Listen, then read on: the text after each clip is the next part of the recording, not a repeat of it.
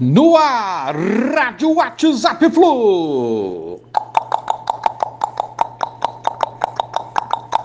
Bom dia, galeraça tricolor. 6 de maio de 2022, sexta-feira.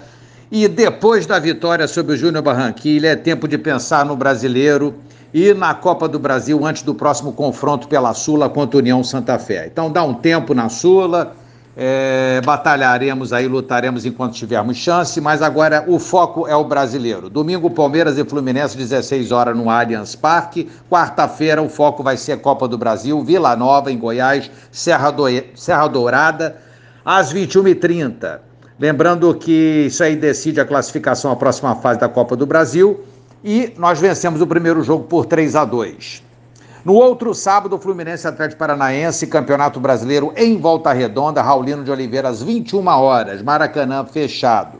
Dia 19 do 5, aí sim voltamos o foco para a Sula, União Santa Fé das Fluminense na Argentina, na penúltima rodada da fase classificatória da fase de grupos. Depois, de novo brasileiro, Fortaleza e Fluminense, 22 do 5, domingo na Arena Castelão. São os próximos compromissos do Fluminense.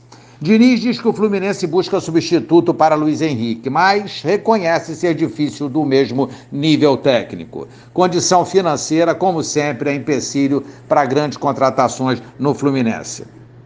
Juiz da polêmica Coxa Curitiba versus Fluminense é, está fora da próxima rodada. Tudo bem, foi punido, mas medidas cabíveis insuficientes para o Fluminense na questão aí insuficiente. Por quê?